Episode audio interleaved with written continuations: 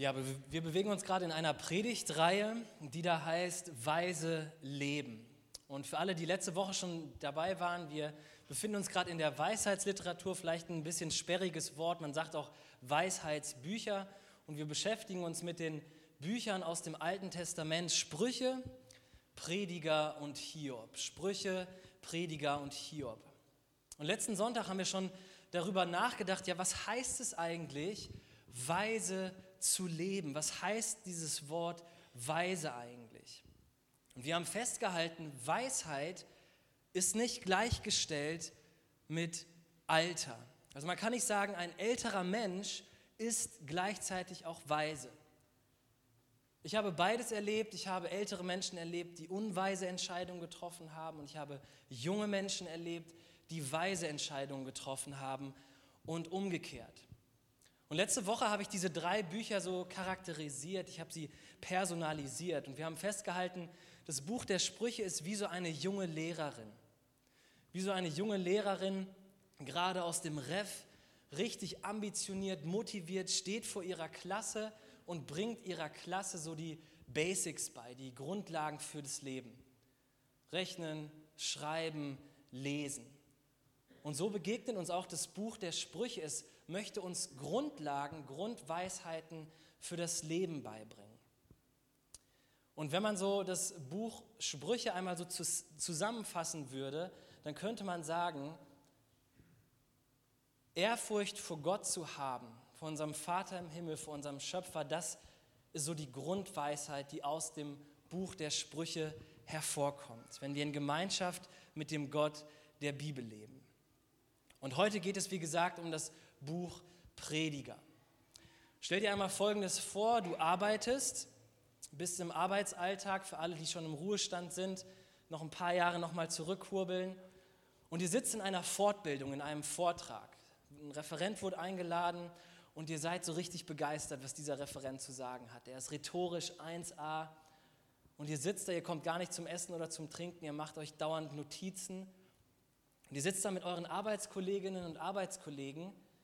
Der Vortrag ist 1a und dann ist da so diese eine Person, dieser einer Kollege, der immer reingrätscht, der nochmal nachfragt, der kritisiert, der mit keiner Antwort so wirklich zufrieden ist.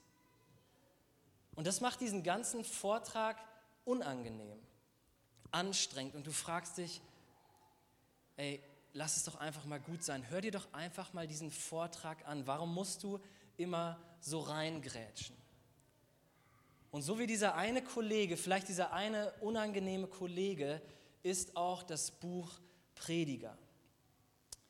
Das zweite Weisheitsbuch im Alten Testament. Und ich habe euch letzte Woche schon gesagt, so dieses Buch Prediger personalisiert so einen Kritiker mittleren Alters, wie so der Kollege, der immer reingrätscht und so ein bisschen Leute aus ihrer Komfortzone holt. Vielleicht kennst du das Sprichwort, wer anderen eine Grube gräbt, der fällt selbst hinein. Das stammt tatsächlich aus dem Buch der Prediger und steht in Prediger 10, Vers 8. Kurz zum, zum, zum Hintergrund. Im Hebräischen heißt Prediger übersetzt, heißt es Kohelet und es bedeutet so viel wie Lehrer, Versammler, also eine Person, der man gerne zuhört, wo sich Leute versammeln, wo Leute gerne hinkommen, aber auch irgendwie so ein bisschen immer am Stacheln ist, so ein bisschen die Menschen, seine Zuhörerschaft herausfordert. Er hat die Leute sozusagen ein bisschen aus ihrer Komfortzone herausgeholt. Und wie er das macht, das wollen wir uns heute Morgen anschauen. Denn er provoziert seine Leserschaft und damit uns auch heute mit der Frage, ja, was hat ein Mensch davon? Was hat ein Mensch davon, wenn er sich sein ganzes Leben lang abmüht und plagt? Vielleicht in unserem Deutsch gesagt, was hat ein Mensch davon, wenn er, das ganz, wenn er die ganze Zeit nur am Arbeiten ist? Und vielleicht fragst du dich das auch manchmal in deinem Studium, in deiner Ausbildung, in deiner Arbeit, ja, warum mache ich denn das eigentlich alles? Um Geld zu verdienen, vielleicht irgendwann mal ein Häuschen zu bauen, ein, zwei Autos zu kaufen, dann vielleicht irgendwann noch ein bisschen Rente zu genießen und dann von dieser Welt zu gehen. Wenn mir jemand das sagen würde, boah, warum mache ich das eigentlich? Ich würde dieser Person nicht mehr so lange zuhören. Ich würde nicht glauben, dass diese Person mir jetzt noch viel weise Worte zu sagen hat. Ich würde denken, okay, diese Person ist eher faul. Diese Person will nicht wirklich gerne arbeiten. Es klingt wie eine Person, die eigentlich gar keinen Bock mehr hat. Aber das ist ein Trugschluss, zumindest auf das Buch bezogen, auf das Buch Prediger bezogen. Denn bei ihm steckt tatsächlich mehr dahinter. Und wir alle können auch noch im 21. Jahrhundert unglaublich viel von ihm lernen. Und dazu schauen wir nochmal, wie beginnt eigentlich das Buch. In diesem Buch sind die Worte des Predigers aufgeschrieben.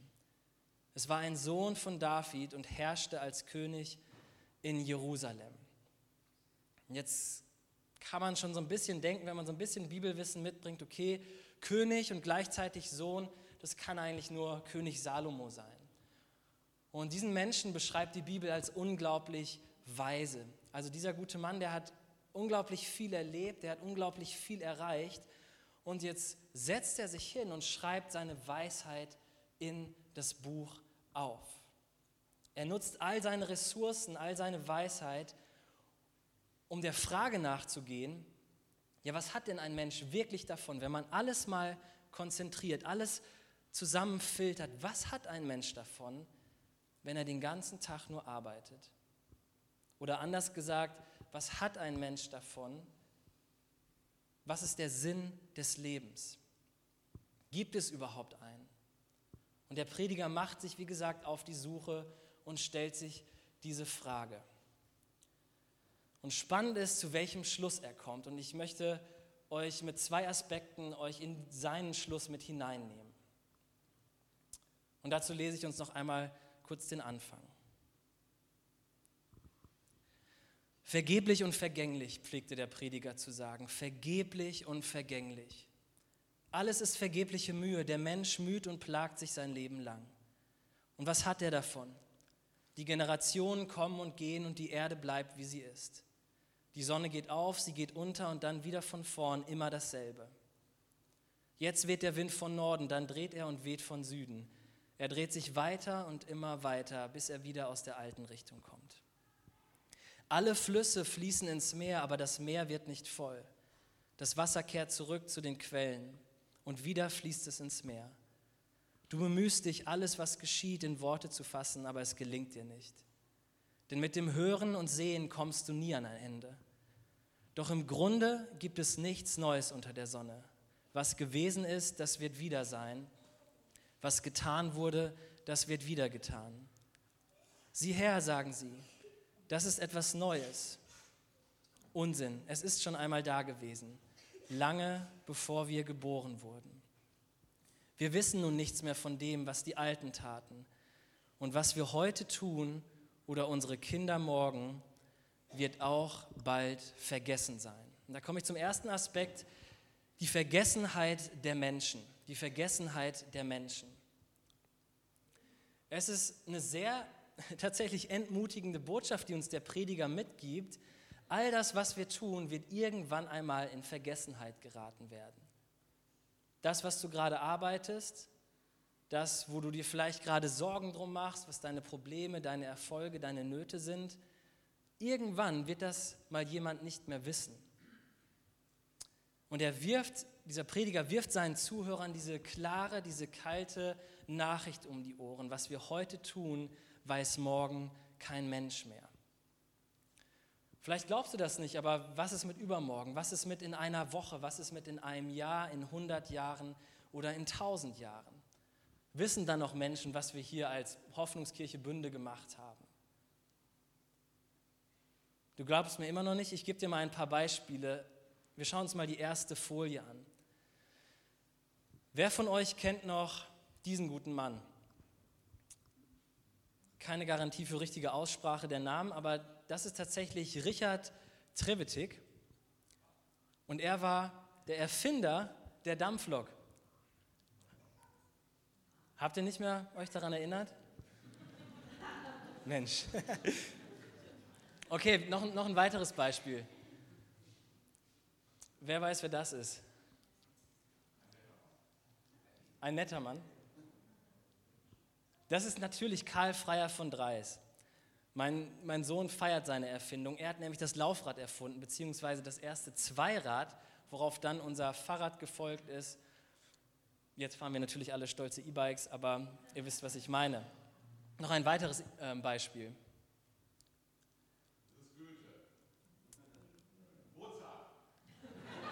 Du rätst. Das ist natürlich Joseph Niepce. Ich hoffe, so spricht man es aus. Und an alle kreativen Videografen und Fotografen hier unter uns. Er hat zuerst, zum ersten Mal es geschafft, ein Foto zu machen. Und er hat das Vormodell der Kamera erfunden. Wer hätte das gedacht? Ein weiteres Beispiel. Wer weiß, wer das ist?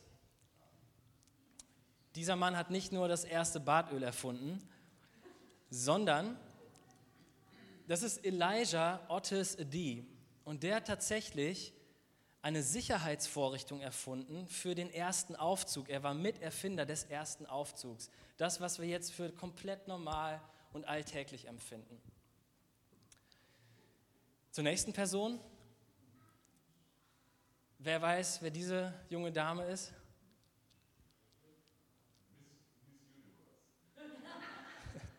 Fast. Das ist Josephine Cochrane und sie gilt als Erfinderin der ersten brauchbaren Geschirrspülmaschine.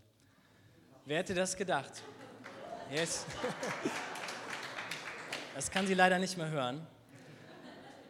Und noch ein letztes Beispiel. Wer ist dieser ältere Herr? Das ist tatsächlich Joseph Gaiety, ganz wichtige Erfindung. Er hat das Toilettenpapier erfunden. Er erfand Einzelblättchen in Boxen und dann kam jemand, der fand das nicht so gut oder er hatte noch etwas Besseres auf dem Herzen. Er erfand die Klorolle und dann kam jemand, war damit auch unzufrieden und er erfand feuchtes Toilettenpapier. Also, worauf ich hinaus will, am Anfang sind Erfindungen faszinierend, aber am Ende gelten sie als überholt alt oder einfach so unspektakulär, weil jeder sie heute kennt oder jeder sie heute hat. Wir haben gemerkt, keiner kennt mehr den, den Namen dieser richtig guten und wichtigen Erfindungen. Und genauso vergänglich wie der Name ist, ist auch Reichtum, ist Macht, ist Ruhm, ist Wissen und all das, was man sonst noch so ansammeln könnte. Und das will uns auch der Prediger zusprechen. Alles ist vergänglich, und auch wir werden eines Tages vergessen werden. Und dafür benutzt der Prediger einen interessanten Ausdruck. Er sagt, alles ist Hevel. Hevel ist hebräisch und bedeutet so viel wie Rauch oder Dampf. Vielleicht erinnert ihr euch noch an das letzte Osterfeuer bei Niausmeyers, diese großen Stöcker, diese, dieses trockene Holz, was da aufgebahrt wird. Und dann wird das Feuer angemacht und es kommt ein riesiger Dampf, ein riesiger Rauch und wie gigantisch und mächtig dieses Feuer auch ist und auch schön anzusehen, dieser Rauch, dieses Feuer ist irgendwann mal nicht mehr da. Und das sagt der Prediger, unser Leben ist Rauch, unser Leben ist Hevel. Wo Rauch ist, ist auch irgendwann kein Rauch mehr. Genauso wie unser Leben auch irgendwann nicht mehr ist. Hevel, alles ist Hevel. Menschen werden irgendwann vergessen werden. Und das bringt mich zu meinem zweiten Aspekt. Alles ist vergänglich. Alles ist Rauch, traurig, aber wahr. Und wir müssen irgendwie damit umgehen, mit dieser sehr rohen, sehr klaren Wahrheit. Verständlicherweise haut das manche Menschen so um, dass sie nur noch darüber nachdenken, Angst bekommen, vielleicht auch in ein Loch fallen. Und der ein oder andere wenn er so eine Nachricht hört, will sich vielleicht auch erstmal ablenken, auf seinem Handy scrollen und ein bisschen Dopaminausschüttung in seinem Gehirn anregen. Aber wenn wir ehrlich sind, nichts davon ist so wirklich zufriedenstellend. Nichts davon ist so wirklich befriedigend. Und damit, deshalb tut sich der Prediger auch nicht damit zufrieden. Und deshalb macht er etwas unglaublich Schönes. Er leitet unseren Blick weiter auf jemand, auf etwas Größeres. Er leitet auf uns, unseren Blick auf jemanden Souveränen. Souveräner als du und ich. Und das ist Gott. Jemand, der von sich selber sagt, er ist Alpha und er ist Omega, er ist Anfang und er ist Ende. Wir wollen uns jetzt die Unvergänglichkeit unseres Gottes anschauen. Gott ist grenzenlos, Gott ist ewig und Gott ist relevant oder wichtig. Gott ist grenzenlos und das können wir daran erkennen, dass er aus dem Nichts die ganze Welt geschaffen hat. Gott ist ewig und das können wir daran erkennen, dass er schon immer da war und er verspricht, dass er alle Tage bei uns ist, also auch heute. Und Gott ist relevant, also wichtig für diese Welt, für dein und mein Leben.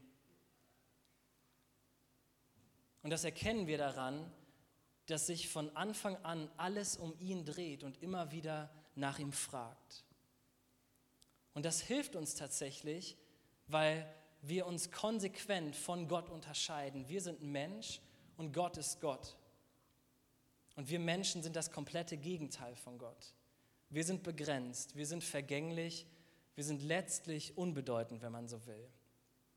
Woran erkenne ich das? Woran erkenne ich, dass ich begrenzt bin? Ich erkenne das, dass ich nicht mal mit dem besten Material ein lebendiges Wesen, Wesen basteln könnte. Und dass ich vergänglich bin, das wird mir jedes Mal auf jeder Beerdigung wieder neu klar. Dass egal welche Herkunft, welches Gehalt, welchen Beruf der Mensch auch hatte, eins haben wir gemeinsam, wir sind endlich. Und dass ich unbedeutend bin, erkenne ich zum Beispiel daran, egal wie groß ich mich mache, egal wie breit ich mich mache, die Erdanziehungskraft ändert sich trotzdem nicht. Also es hilft alles nichts und damit zeigt uns der Prediger hier ganz klar, wie stark sich Gott von uns, von dir und mir abhebt. Und ich hoffe, das war uns schon klar, dass wir nicht Gott sind, sondern dass wir Menschen sind. Aber trotzdem bleibt die Frage, was soll uns diese Erkenntnis bringen? Wie sollen wir mit unserer Vergänglichkeit umgehen? Um nochmal zur Anfangsfrage zurückzukommen, wie können wir weise leben? Denn der Prediger will uns helfen, unser Leben richtig einzuordnen und dass wir uns nicht selber zum Maß aller Dinge machen. Und deshalb rät uns der Prediger folgendes in Vers 7.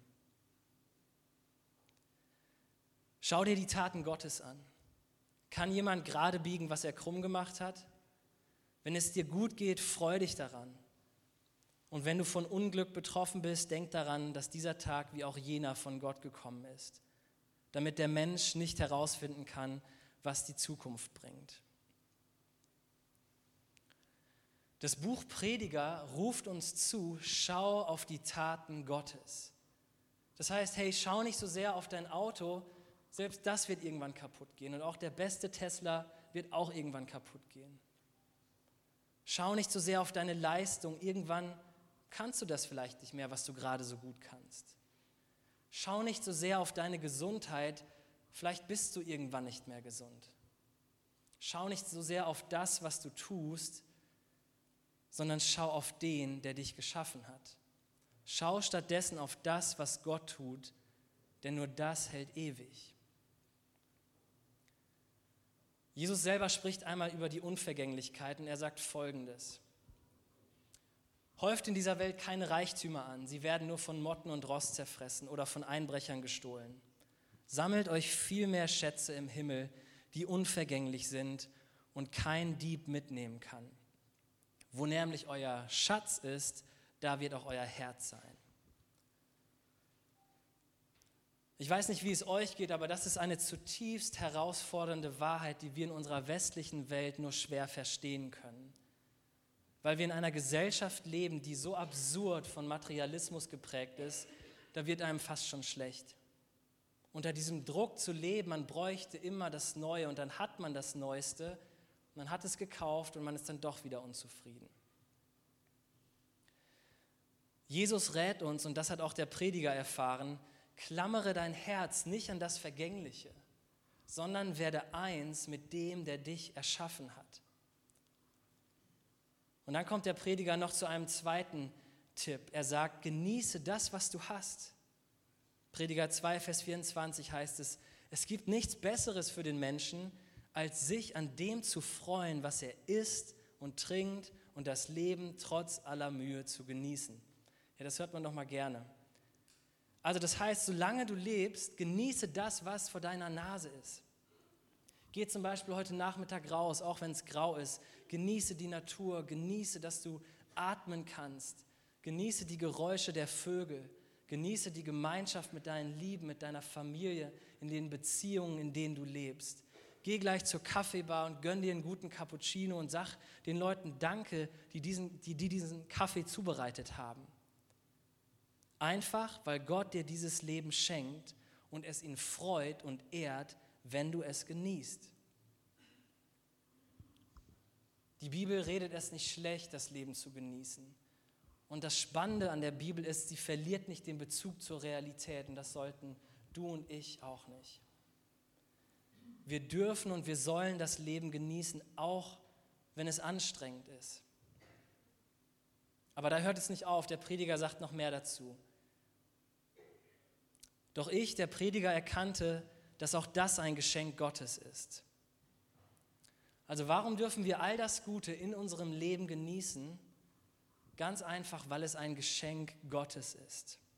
Gott ist der Grund dafür, warum du Gutes in deinem Leben hast und es genießen kannst. Er steckt dahinter. Ich komme zum Schluss. Vielleicht bist du gerade an einem Punkt in deinem Leben, wo dir Genießen eher schwer fällt. Dann möchte dich der Prediger heute ermutigen, das ist nicht das Ende. Gott ist da und er geht über das hinaus, was du gerade erlebst. Deine Sehnsucht, dass sich was ändert, wird bei Gott erfüllt. Und dadurch ändert sich vielleicht nicht gerade der akute Moment. Es wird vielleicht nicht leichter, aber der Prediger erinnert uns daran, dieses Mühen und dieses Plagen, was er am Anfang beschrieben hat, hat irgendwann ein Ende. Es kann sein, dass unser Körper oder Dinge in unserem Leben wieder scheitern und irgendwann den Geist aufgeben. Aber das soll dich und mich nicht entmutigen, sondern wir dürfen es als Hilfe annehmen, uns nicht an diesen Dingen festzuklammern. Wenn uns etwas auf dieser Erde fasziniert und einnimmt, kann es helfen, einmal darüber nachzudenken, ob wir es nach dem Tod noch haben werden. Und wenn diese Antwort Nein ist, dann fordert uns der Prediger heraus, dich und mich das loszulassen und stattdessen an dem festzuhalten, der uns erschaffen hat, unser Vater im Himmel. Und darum ist auch so dieser erste Tipp vom Prediger so wichtig. Es ist ein Schlüssel zur Weisheit und der Anfang, wie wir unser Leben neu genießen können. Schau auf die Taten Gottes. Sprich mit Menschen, die Gott in ihrem Leben erlebt haben, die ihn bezeugen können. Schau auf die Taten Gottes.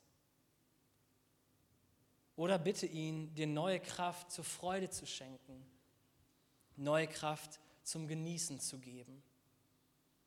Und wenn du schon gerade viel Gutes erlebst, dann sag ihm einfach Danke dafür. Genieße es fröhlich und teile es mit anderen und teile deine Freude mit anderen. Die Musiker können jetzt schon einmal nach vorne kommen. Dafür möchte ich jetzt noch einmal beten zum Ende der Predigt. Und danach hören wir auf ein Vortragslied und dann wollen wir gemeinsam das Abendmahl feiern. Ich bete mit uns.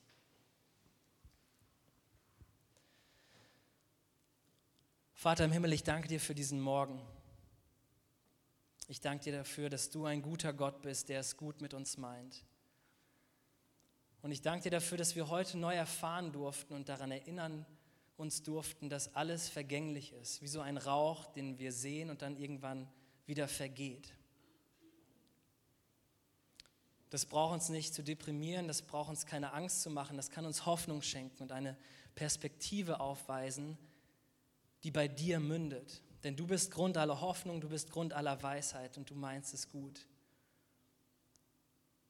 Du kennst gerade all diejenigen, die das von sich nicht mehr behaupten können, Freude in ihrem Leben zu haben, Hoffnung in ihrem Leben zu haben, in ihrem Leben Dinge zu genießen. Und ich bete ganz besonders für all diejenigen, dass du ihnen wieder Kraft schenkst, den Blick nach vorn schenkst, sie ermutigst, dass sie, sie wieder Grund zur Freude und zum Genießen haben.